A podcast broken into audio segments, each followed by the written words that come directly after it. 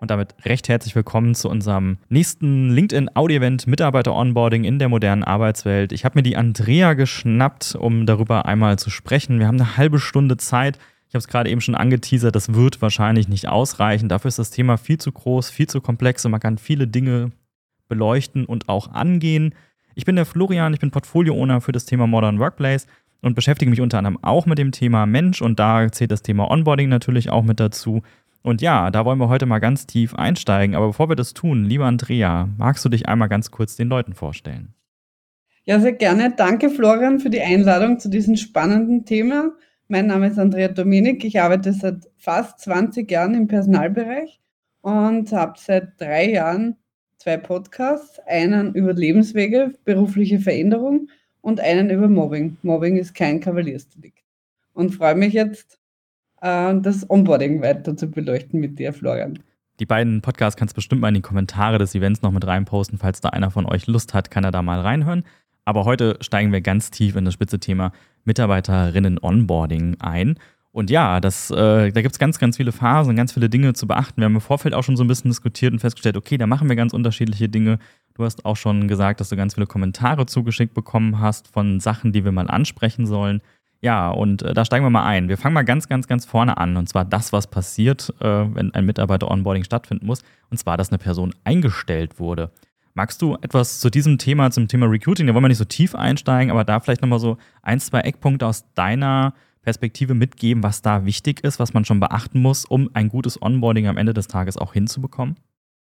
Ja, ich glaube, Recruiting ist für beide Seiten wichtig, um zu schauen, ähm, passe ich zum Unternehmen und passt das Unternehmen zu mir. Und als Führungskraft sollte ja schauen, ob die Person zu mir passt, zum Unternehmen passt und den Prozess eben so gestalten, dass man gerne ins Unternehmen kommt, weil äh, wir haben einen Arbeitnehmermarkt und dadurch ist der War of Talents noch mehr größer geworden und auch nicht nur bei Fachkräften, sondern generell.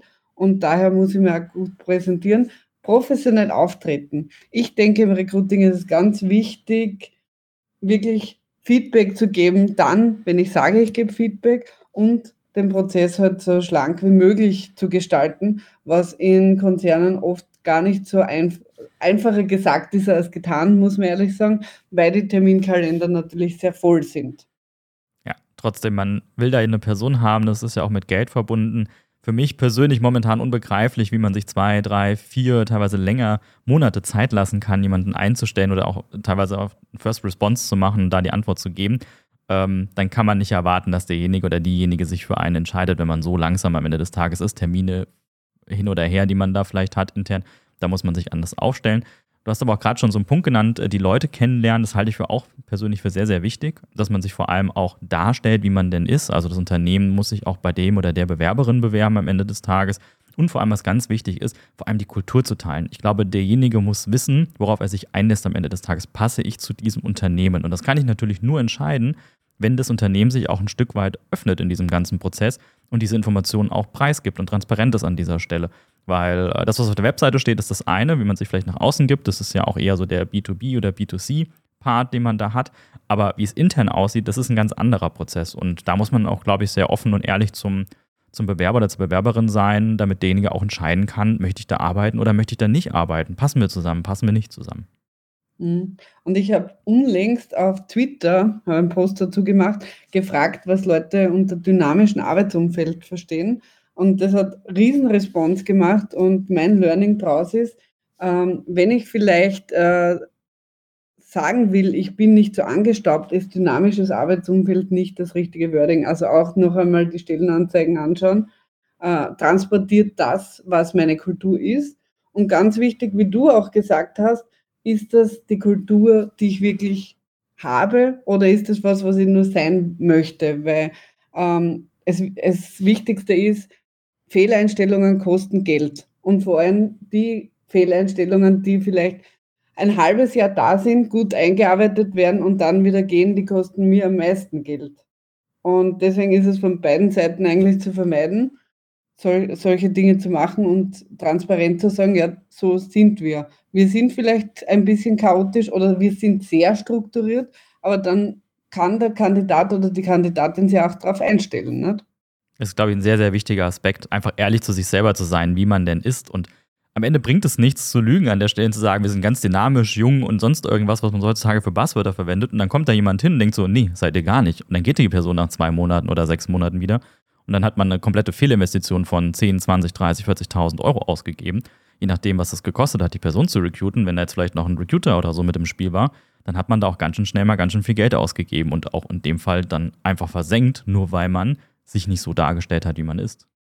Genau, und die Kolleginnen müssen ja das dann abfangen, weil in der Zeit, wo man dann wieder sucht, ist ja keiner da und die anderen haben mehr Aufgaben. Ne? Das muss man auch bedenken, ja. Aber gehen wir mal von dem Fall aus, wir haben alles richtig gemacht, wir haben uns offen und transparent dargestellt, da haben sich zwei gefunden, die zusammengehören, jetzt haben wir eine Person eingestellt und jetzt wollen wir den natürlich onboarden, das ist das Thema von heute. Und bevor der erste Tag von der Person beginnt, beginnt das Thema Pre-Onboarding. Was macht denn das alles so aus, nach deiner Meinung, Andrea? Die meisten Unternehmen haben schon einen, einen Prozess dafür. Wer ist jetzt eigentlich zuständig fürs Onboarding? Was ich in der Praxis oft sehe, ist, dass man denkt, HR ist zuständig für, fürs Onboarding. Ja, wir steuern oft den Prozess in der HR-Abteilung, aber aus meiner Sicht nimmt die Führungskraft eine extrem wichtige oder die Rolle im, im Prozess ein und sollte sich darum kümmern, dass die, äh, der, mein Mitarbeiter, mein zukünftiger gut ongeboardet wird und sich wohlfühlt und so lange wie möglich auch bleibt.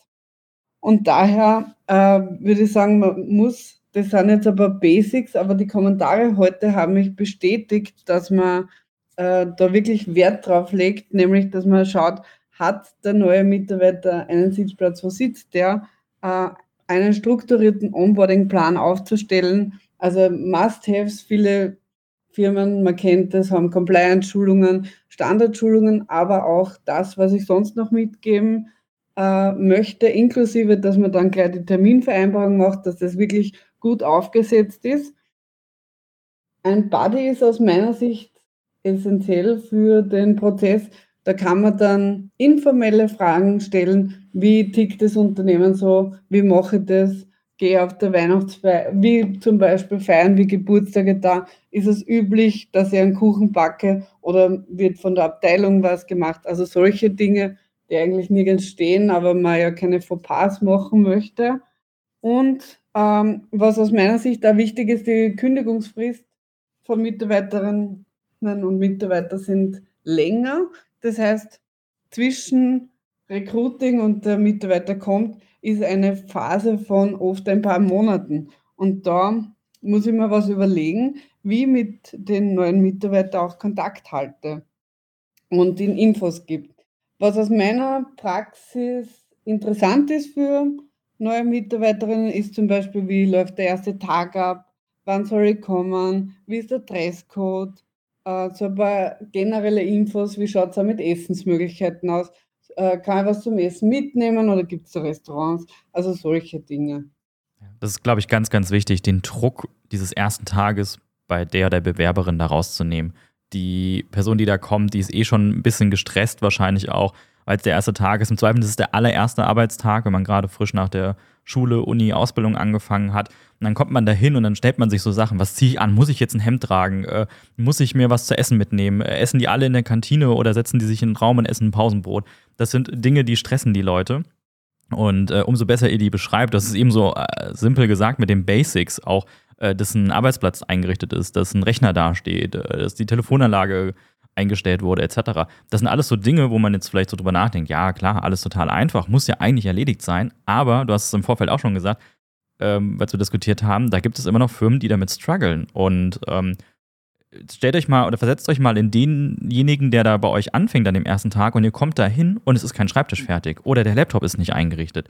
Was macht denn das für einen ersten Eindruck? Ähm, das heißt, den, den besten Eindruck, den ihr machen könnt am ersten Tag, den habt ihr schon komplett versaut in dem Moment, in dem ihr die Person, die ihr da eingestellt habt, gar nicht wertschätzt, weil ihr, ich meine, es kann immer irgendwas passieren, Leute sind krank, äh, Lieferschwierigkeiten etc., das alles mal zu erklären.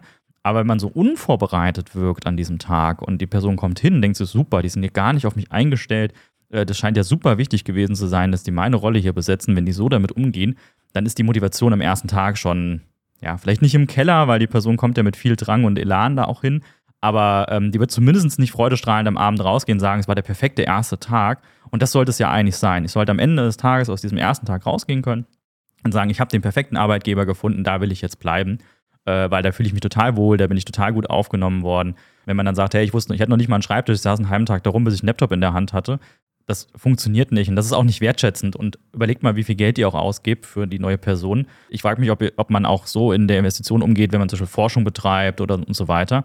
Und es ist irgendwie komisch, ähm, dass manche Unternehmen da immer noch so ein bisschen salopp mit umgehen und sagen, ja, dann sitzt die Person halt einen halben Tag da rum, etc. Aber vorher hat man so lange gesucht und gesagt, wir brauchen ganz dringend, das HR-Team muss endlich mal jemanden einstellen und dann ist endlich jemand da. Und dann geht man so mit dieser Investition am Ende des Tages um. Absolut, absolut. Und da ein, Thema noch dazu, die Führungskraft sollte sich Zeit nehmen, auch an dem ersten Tag.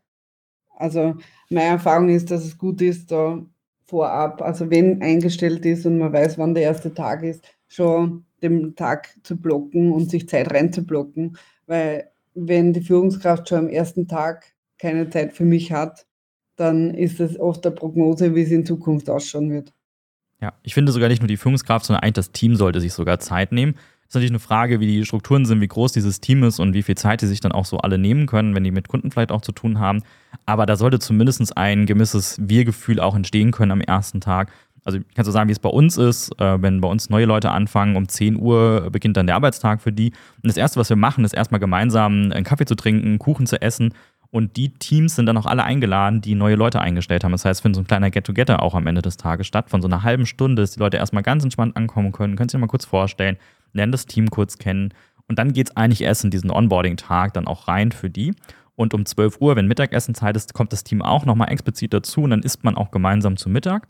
Und das gleiche findet abends nach dem Arbeitstag auch nochmal statt, indem man nochmal ein kleines Getränk zu sich nimmt und auch da nochmal so einen kleinen Ausgang macht und erstmal die Person ganz langsam ankommen lässt.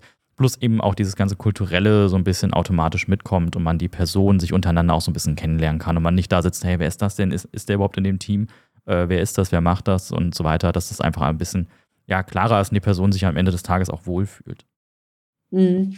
Und auch da ist, ist immer die Frage, wie passt zu meiner Kultur. Bei meiner letzten Firma war das auch sehr gut gelöst. Da waren auch immer äh, die Teams Mittagessen am ersten Tag. Das wurde organisiert. Da waren auch Außendienstmitarbeiter, die in der Umgebung waren oder sie haben sich so eingeteilt, dass die auch mit essen waren und das war dann für alle eine Bereicherung vielleicht nochmal einen Punkt aufgegriffen. Gesagt, ein Buddy ist sehr wichtig, finde ich auch. Ähm, dass er gesagt, er macht auch so grundlegende Dinge, zum Beispiel so Dresscode, äh, so ein paar Verhaltensregeln. Muss deiner Meinung nach der Buddy innerhalb des Teams sein oder muss er die gleiche Rolle haben oder kann der auch außerhalb des Teams sein? Mhm. Äh, ich habe beides schon erlebt. Ich habe auch gesehen, dass man zum Beispiel als Brandmanager von einem anderen Team jemand nimmt, explizit, dass man also ein bisschen Cross-Sharing macht und äh, andere Einblicke hat, aber die Rolle gleich ist. Ähm, ich glaube, wichtiger ist, dass jemand gern als Buddy arbeitet und das gut transportieren kann. Es ist nicht jedem seine Rolle, diese Buddy-Aufgabe zu, einzunehmen, aus meiner Sicht. Und wichtiger ist, jemand zu nehmen, der wirklich gut zum Unternehmen steht und die Prozesse gut kennt, gut verankert ist und wirklich was mitgeben kann für, die, diesen, äh, für diesen ersten Tag und die erste Zeit. Wie siehst du das, Florian? Wie ihr das bei euch gekannt habt? Also wir machen bei uns äh, keine Buddies, sondern wir nennen die, die Person Lotse. Und äh, dieser Lotse, es war eine Zeit lang, dass es auch ausgebildete Personen waren, die so eine Art kleines äh, Culture-Programm bei uns durchlaufen haben, um einfach so ein paar Basics zu kennen. Äh, wie ist Cyber Media aufgestellt? Welche Werte teilen wir? Äh, was ist einfach wichtig für die Newbies, was müssen die kennenlernen und so weiter.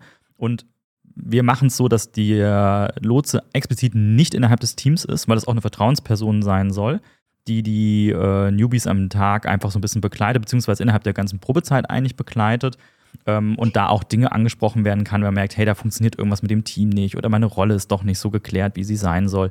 Und dieser Lotse guckt einfach nochmal auf so ein paar HR-Prozesse auch. Also zum Beispiel finden Feedbackgespräche statt. Hat die Person alles? Da wird auch nach mehreren Tagen, nach ersten Tagen schon direkt so ein Gespräch angesetzt. Und einfach zu gucken, okay, passt das Equipment? Kommst du zurecht? Ist irgendwas kompliziert? ähm, ähm, nervt dich irgendeine Person etc., ist es doch nicht das richtige Team, weil, weil so Sachen kann man nur ansprechen, wenn das eine Person ist, die nicht in dem Team drin ist und so eine Vertrauensperson einfach sich bildet. Und deswegen machen wir da explizit jemanden, der nicht im Team ist. Lässt sich vielleicht nicht in 100% der Fälle vermeiden. Ab und zu findet es dann doch schon mal statt, gerade wenn es so ein großes Team ist mit äh, vielen kleinen Subteams vielleicht auch. Ähm, dann kann es auch mal sein, dass es dann vielleicht jemand aus dem anderen Subteam dann ist. Aber zumindest jemand, der nicht täglich neben dir sitzt. Ähm, der äh, dich im Zweifel auch gar nicht so mitbekommt, sondern der eher so prozessual und kulturell so ein bisschen draufschaut. Mhm. Und muss es jemand sein, der die gleiche Rolle hat bei euch oder ist das komplett offen? Nein, das kann komplett offen sein.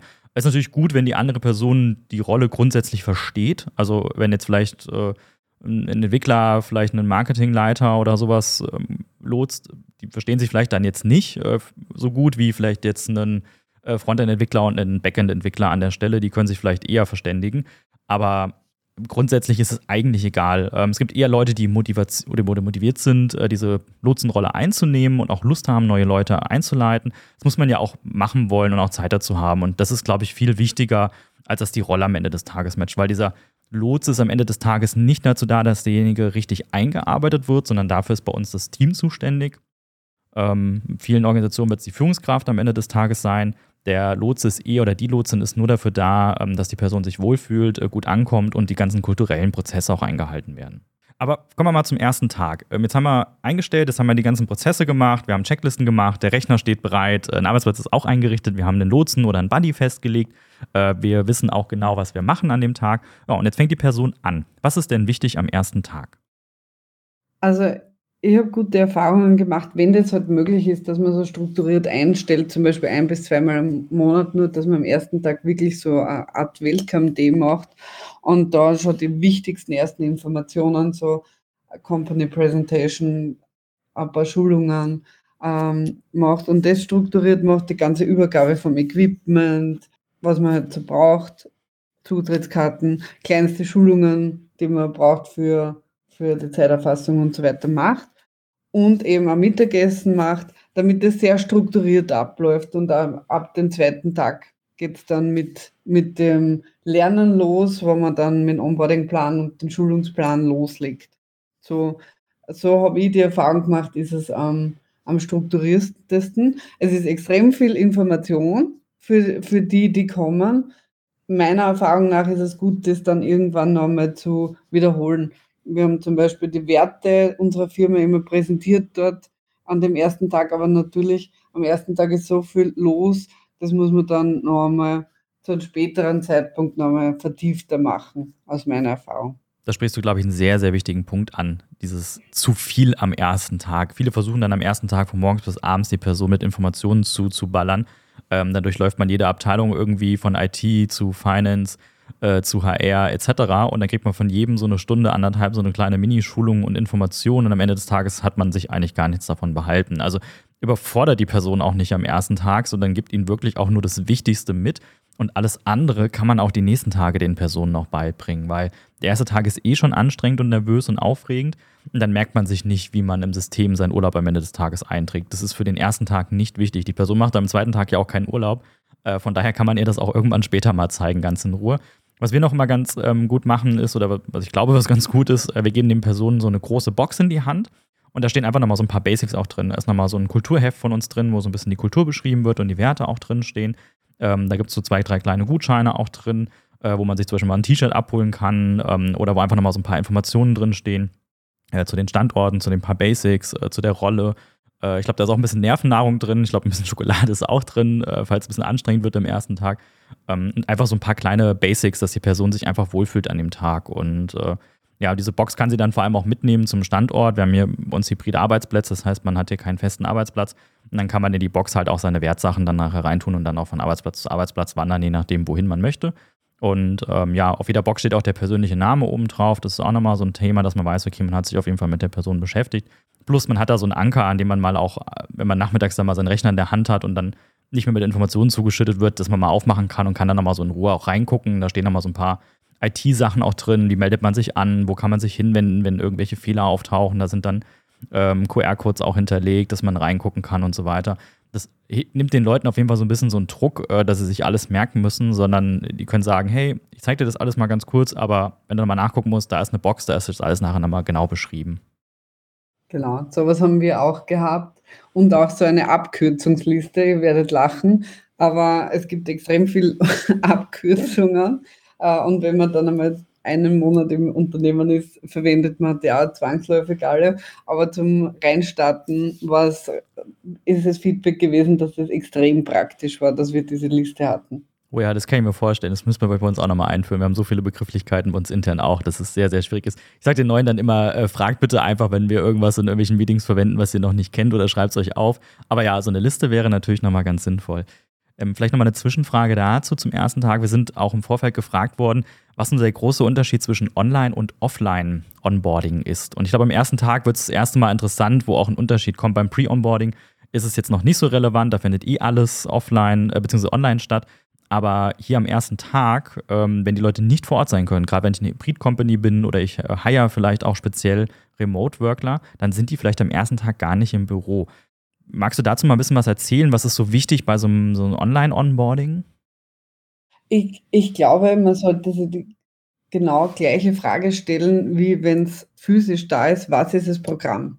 Und auch im Vorfeld noch mehr Informationen, wie kommt der Mitarbeiter, die Mitarbeiterin zum ganzen Equipment, dass das dann auch gut funktioniert am ersten Tag und man nicht schon aus technischen Gründen dann nicht gut starten kann. Sie wirklich ein Programm überlegen und sich auch überlegen, was kann ich vielleicht einmal als Get-Together machen, wenn es halt nicht so ist, dass man immer physisch zusammenkommt, äh, damit man auch ein bisschen eine Bindung hat zum Unternehmen. Ja, weil ich merke schon, ich habe bis jetzt hauptsächlich offline angebordet und merke, wie wichtig der erste Tag für die Leute ist, um zu merken, ja, ähm, da das sind meine Ansprechpartner. Man tut sie manchmal leichter, die auch schon einmal gesehen zu haben. Das kann man off, äh, online genauso nachstellen, dass man halt das organisiert, dass man auch äh, die Vorstellungsrunde zum Beispiel vom Team dann auch macht, aber nicht vergessen, das wirklich einzuplanen, sonst passiert es wahrscheinlich nicht. Ja, das ist auch wirklich schwierig an der Stelle, so ein, so ein Online-Onboarding. Wir mussten das während Corona ja auch machen, haben auch nur 100% online ongeboardet das funktioniert alles, wenn man sich darauf einstellt und gut vorbereitet ist. Also ich glaube, da, was du angesprochen hast, die Technik ist so einer der größten Hürden, die in dem Moment schief gehen können, weil ich kann mich nicht einfach zur IT setzen und sagen, wie funktioniert denn das jetzt? Sondern das muss alles im Vorfeld durchgeplant werden. Da gibt es sehr viele Checklisten, sehr viele Anleitungen, die man schreiben muss, dass die Leute einfach die Technik auch im Vorfeld haben. Und dann beginnt der erste Tag eigentlich auch schon vor dem ersten Tag, ähm, weil derjenige kann nicht morgens den Laptop erst auf, auspacken und gucken, ob der Login funktioniert, sondern das muss im Zweifel auch schon ein bisschen früher passieren. Und ähm, ja, da muss man ganz viel per Post auch zuschicken, wenn man nicht hinfahren kann und den Leuten auch so ein bisschen so einen Druck rausnehmen und sagen, guck mal, das ist dein Rechner, den kannst du schon mal an Strom stecken, äh, guck mal, ob alles funktioniert äh, und vielleicht auch schon ein bisschen Equipment mitschicken, ja, vielleicht mal einen Monitor, Maus, Tastatur, dass die Leute da nicht vielleicht am Küchentisch irgendwo in der Ecke sitzen und äh, den ganzen Tag mit Mauspad arbeiten müssen und äh, oder mit Trackpad arbeiten müssen und dann nicht richtig, äh, ja, keine Ahnung, Designerinnen sind zum Beispiel und dann nicht richtig arbeiten können am Ende des Tages. Das sollte man alles sich so ein bisschen auch Gedanken machen. Das kann man vielleicht auch mal ganz gut machen, indem man sich vielleicht auch selber einfach mal zu Hause hinsetzt und dort arbeitet und überlegt so, okay, was brauche ich denn jetzt eigentlich alles zum Arbeiten? Und ähm, sich dann vielleicht einfach mal so eine Liste macht und dann schaut, okay, ähm, was könnte alles für Probleme auftreten? Wie kann ich jetzt jemanden erreichen, wenn ich sozusagen keinen Zugang zur Company habe? äh, was muss ich aufschreiben, vielleicht eine Telefonnummer, ein QR-Code, äh, irgendetwas, was ich machen kann. Und ähm, ja, das kann man, glaube ich, alles relativ einfach lösen, solche Probleme. Mhm. Ich glaube, es ist alles machbar. Man muss sich nur wirklich Gedanken machen vorher, weil von selbst äh, passiert es einfach nicht, ja. Definitiv. Jetzt haben wir den ersten Tag geschafft. Wir haben ein Stück Kuchen gegessen, wir haben zusammen Mittag gegessen. Wir merken auch, es matcht weiterhin. Und wie sieht denn jetzt der weitere Prozess des Onboardings aus? Jetzt kommt die ähm, Probephase sozusagen, bei vielen Unternehmen bis zu sechs Monaten, manchmal auch kürzer, je nach Rolle. Aber was sollte in dieser Phase definitiv gemacht werden? Ja, du sprichst es an und das ist eine der größten Fallen, dass man sich nachher nicht darum kümmert. Also der erste Tag ist strukturiert und so weiter und eingeplant und dann passiert nichts.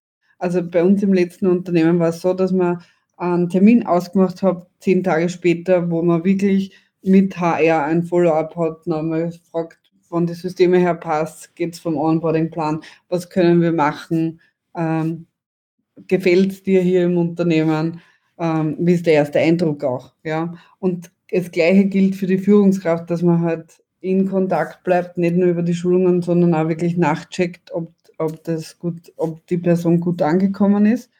Und ja, dass man eingebunden wird.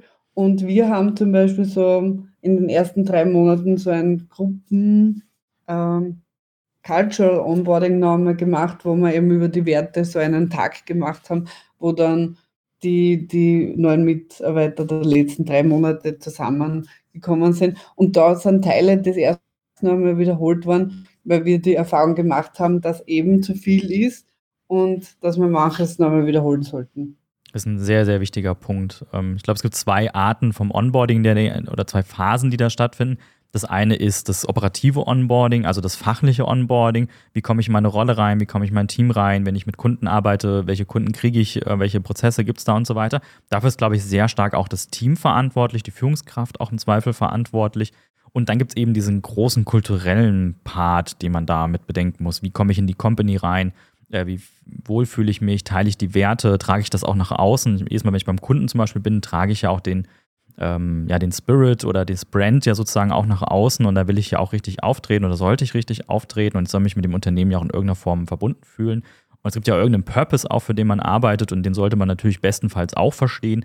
Und das sind für mich alles diese ganzen kulturellen Dinge, die in irgendeiner Form stattfinden. Und dafür ist meiner Meinung nach nicht nur das Team zuständig, sondern im besten Fall die komplette Company. Ähm, als Owner natürlich aber eigentlich das HR-Team, äh, dass diese Dinge auch vorangetrieben werden. Und da kann so ein Buddy, wie du gesagt hast, eine Person sein, die das sehr stark fördert und da auf jeden Fall auch solche Sammeltermine zu machen, wo Leute sich kennenlernen oder solche Dinge auch nochmal vermittelt werden, ist, glaube ich, extrem wichtig, was viele Unternehmen einfach vergessen. Da gibt es sehr häufig Einführung ins SAP-System, in die Finanzbuchhaltung, äh, in die ganzen operativen Systeme, ins CRM. Aber der andere Part, der wird sehr häufig vergessen, weil man sagt so, ja, äh, hat ja nichts mit dem Kunden zu tun. Wenn der ein Vertriebler ist, der muss ins CRM und dann muss er das Salesforce halt kennenlernen und Punkt aus. Und dann soll er loslegen. Aber der Rest, der wird irgendwie vergessen einfach. Ich weiß gar nicht, warum die Unternehmen da nicht so einen Wert drauf legen. Hm. Ich, ich finde das ganz wichtig.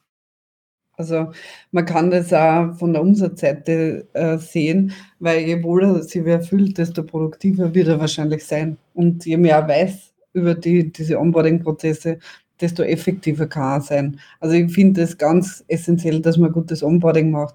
Und in Zeiten wie diesen, ähm, man investiert viel Zeit, um MitarbeiterInnen zu finden und deswegen muss man auch nachher ein bisschen Zeit investieren, damit sie auch bleiben, finde ich. Definitiv. Lass uns noch mal so ein bisschen kurz einsteigen. Wir sind schon ziemlich am Ende. Aber was sind so ein paar Gimmicks, die auf jeden Fall in dieser Phase wichtig sind? Sollte derjenige irgendwie eine Checkliste in der Hand haben, die er so abarbeiten kann? Äh, sind es eher feste Termine? Äh, sind es eher Regelgespräche mit der Führungskraft, mit dem Team? Ähm, wie viele Feedbackgespräche sollten auch in so einer Phase stattfinden? Vielleicht kannst du noch mal so deine paar Insights auch noch mal so ein bisschen so als Bullet Points mitgeben für die Leute da draußen. Ich denke, es ist unterschiedlich, wie viele Termine man braucht. Ähm, ein bisschen ist das meine erste Rolle. Bin ich jemand, der erfahrener ist, wie ist der vom Typ her, braucht er mehr, braucht er weniger? Regelmäßiges Feedback oder One-to-Ones ist generell sehr, sehr wichtig und nicht nur da, dass man Arbeitsaufträge delegiert aus meiner Sicht und kann, können dafür genutzt werden, auch sich die letzten zehn Minuten, Viertelstunde äh, Zeit zu nehmen, um äh, so einen persönlichen Touch zu machen und zu schauen, wie läuft wie läuft das Onboarding, bist du gut angekommen, was können wir noch tun, zu machen. Das wäre ein, ein Tipp. Äh, und generell dieser Onboarding-Plan vom Anfang, sich auch wirklich strukturiert Gedanken zu machen, wie ich das mit der Person, nachdem ich es so eingeschätzt habe, strukturieren möchte. Also ich finde schon, eine Checkliste ist wichtig und Termine sind wichtig und am besten schon vorab eingetragen und nicht äh, dann akut was zu suchen, weil oft die Kalender sehr voll sind und das dann untergeht. Ja, das sind noch zwei sehr, sehr gute Punkte. Ähm, eine kleine äh, Glaubensfrage: Wann endet für dich das Onboarding? Ist es mit der Ende der Probezeit abgeschlossen oder ist das so ein Jahresding oder auf jeden Fall immer ein halbes Jahr? Wann, wann, wann beginnt dieser Prozess und wann endet der für dich? Ähm, also in Österreich ist die Probezeit ein Monat. die ist schnell vorbei. Ähm, aber ich denke, dass es so rund ein halbes Jahr ist, äh, dass das Onboarding braucht. Ja, sehe ich auch so. Ich glaube, in Deutschland ist es, ich weiß gar nicht, ob es verpflichtend überhaupt ist, ich kenne mich jetzt gerade gar nicht mit aus, aber uns zumindest ist die Probezeit sechs Monate, zumindest betrachten wir die so. Und ähm, auch in dieser Phase gehen wir wirklich diesen Onboarding-Prozess auch komplett durch. Ähm, danach ist der für uns so ein bisschen abgeschlossen. Dadurch endet natürlich nicht das Onboarding oder das weitere Lernen. Dann ist vielleicht eher Personalentwicklung, über die man dann am Ende des Tages spricht. Aber zumindest dieser ganz explizite Onboarding-Prozess, der endet mit uns auch am Ende der Probezeit. Ähm, also wir machen auch so vier Feedback-Gespräche zum Beispiel mit der Person. Das erste macht der Lotse auch nach zehn Tagen, so wie du es gesagt hast. Äh, manchmal auch vielleicht einen Tick früher oder später dass man einfach erstmal so drüber guckt, hey, hast du alles, äh, kannst du arbeiten, bist du angekommen, etc. Und dann finden drei Feedback-Gespräche auch mit dem Team statt, ähm, wo dann auch fachlich drauf geguckt wird, kommt die Person an, äh, matcht das auch kulturell, äh, muss man noch mal irgendwas nacharbeiten, äh, matcht die Person die Rolle auch, für die sie eingestellt wurde. Und dann kann man vor allem auch zur Halbzeit äh, so ein erstes Fazit ziehen und sagen, okay, sind wir on track? Äh, wirst du diese Probezeit auch überleben? Beziehungsweise möchtest du auch nach der Probezeit noch hier arbeiten? Das sind ja wieder zwei Dinge, die man auch betrachten muss, beide Seiten natürlich. Äh, und das andere ist, wenn das nicht so ist, äh, dass man halt auch frühzeitig gegensteuern kann. Ich kenne das noch von früher, auch sehr häufig erlebt. Da guckt man sich dann nach so fünfeinhalb Monaten in die Augen und sagt so, möchten wir die Person behalten? Und dann so, ah, ich weiß nicht, ich glaube nicht. Und dann so, hat das schon mal jemand angesprochen? Ja, nee, noch nicht so richtig. Und äh, dann steht die Person plötzlich nach fünfeinhalb Monaten da und kriegt auf einmal gesagt, ja, sorry, du erfüllst leider die Erwartung nicht. Äh, wir beenden die Reise hier. Und dann steht die Person da und so, das wusste ich gar nicht. Hättet ihr mal was gesagt, dann hätte ich es anders gemacht. Und äh, ich glaube, deswegen ist dieses sehr häufige, offene Kommunizieren sehr wichtig, was du auch gesagt hast. Also regelmäßig darüber reden, über die Erwartung vor allem reden. Man kann auch so Rollenabgleiche zum Beispiel machen und sagen, matcht die Person die Rolle, welche Erwartung hat das Team, welche Erwartung hat vielleicht die Person auch, gerade wenn es eher so eine seniorige Person ist. Ähm, dann bringt die ja auch schon Erwartungen mit rein an der Stelle. Und das sollte man auf jeden Fall abgleichen, damit man am Ende des Monats oder, oder des einen Monats oder sechs Monate, je nachdem, in welchem Land man ist, äh, nicht dasteht und plötzlich merkt, oh, ups, das matcht dann doch nicht und die Person geht plötzlich wieder. Mhm, absolut. Ja, das, was du angesprochen hast, ist nicht nur fürs Onboarding wichtig, sondern generell fürs Arbeitsleben. Also wirklich das, den MitarbeiterInnen auch zu sagen, wie sie stehen und ob man zufrieden ist mit der Leistung. Und das nicht nur einmal im Jahr im Mitarbeitergespräch. Ja, definitiv. Also das sind Dinge, die vor allem sagen wir mal, nach dem ersten Tag stattfinden, äh, die eigentlich für das komplette Arbeitsleben gelten. Aber da können wir bestimmt in einer späteren Folge nochmal tiefer einsteigen. Wir haben auch schon kurz nach zwölf, wir wollen es nicht zu weit sprengen. Äh, wir sind im Endeffekt am Ende der Probezeit angekommen, je nachdem, nach vier Wochen oder nach sechs Monaten. Und äh, wir hoffen mal, wenn alles richtig gelaufen ist und ihr so ein paar Tipps beachtet habt, die wir gerade angesprochen haben, dass die Person auch bleiben möchte und ihr die Person auch behalten wollt, und die Investition richtig getätigt wurde und alle happy sind. Ähm, wenn ihr da draußen uns nochmal Feedback geben könntet zur Folge, da wären wir, die Andrea und ich, sehr, sehr dankbar. Wir würden auch bestimmt nochmal tiefer in ein Thema einsteigen, wenn euch etwas ganz bestimmt Interess äh, Bestimmtes interessiert. Wenn ihr sagt, so, ich würde gerne mal so ein Deep Dive vom ersten Tag machen oder wie so Feedbackgespräche auszusehen haben. Schreibt doch da die Andrea an, die hat ganz, ganz viel Erfahrung, die kann euch da auch helfen. Ich freue mich auch immer über Feedback, mich auszutauschen. Wir machen bestimmt bei Cybermedia auch nicht alles richtig und freuen uns da einfach auch ein bisschen Meinung von außen zu haben. Das heißt, wenn ihr da Lust habt, vielleicht auch mal mit der Andrea und mir hier auf der Bühne zu sein, dann meldet euch einfach. Die LinkedIn-Profile seht ihr ja im Event. Da könnt ihr uns einfach im Nachgang nochmal anschreiben. Und ich würde sagen, Andrea, vielleicht nochmal so ein Tipp des Tages hinten dran von dir. Was sollte man auf jeden Fall tun?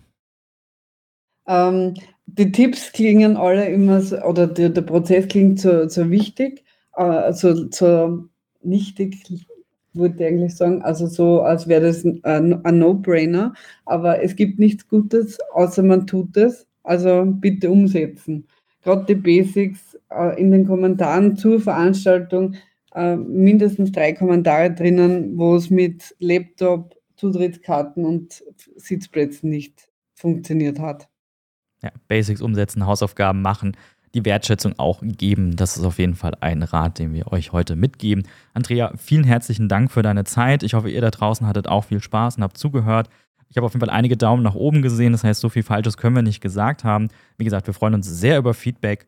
Ähm, schreibt uns da sehr gerne nochmal auf LinkedIn an. Und ich würde sagen, Andrea, recht herzlichen Dank und euch allen noch einen schönen Tag. Danke, Florian, für die Einladung nochmal. Tschüss. Tschüss.